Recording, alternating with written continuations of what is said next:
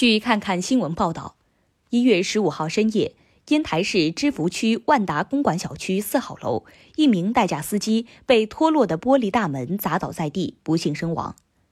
该小区业主通过闪电新闻发声称，事发后六小时，代驾司机的遗体才被小区内的业主发现，随后拨打了幺幺零和幺二零，最后由四名业主将压在代驾司机身上的铜制大门抬起。在此期间，业主试图联系物业，但未果。该业主认为，事发六小时内，小区内的物业却没有发现这一状况。夜晚没有工作人员巡逻，监控室内也没有工作人员值班，这是物业的失职。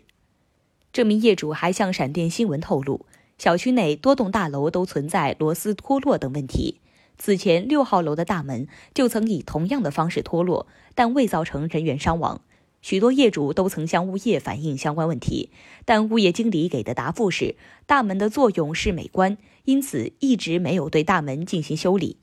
闪电新闻就此事联系了万达公馆的物业公司——深圳市万象美物业管理有限公司烟台分公司。工作人员称，此案已经由当地警方进行处理，目前正在调查中。感谢收听羊城晚报广东头条，我是主播一飞。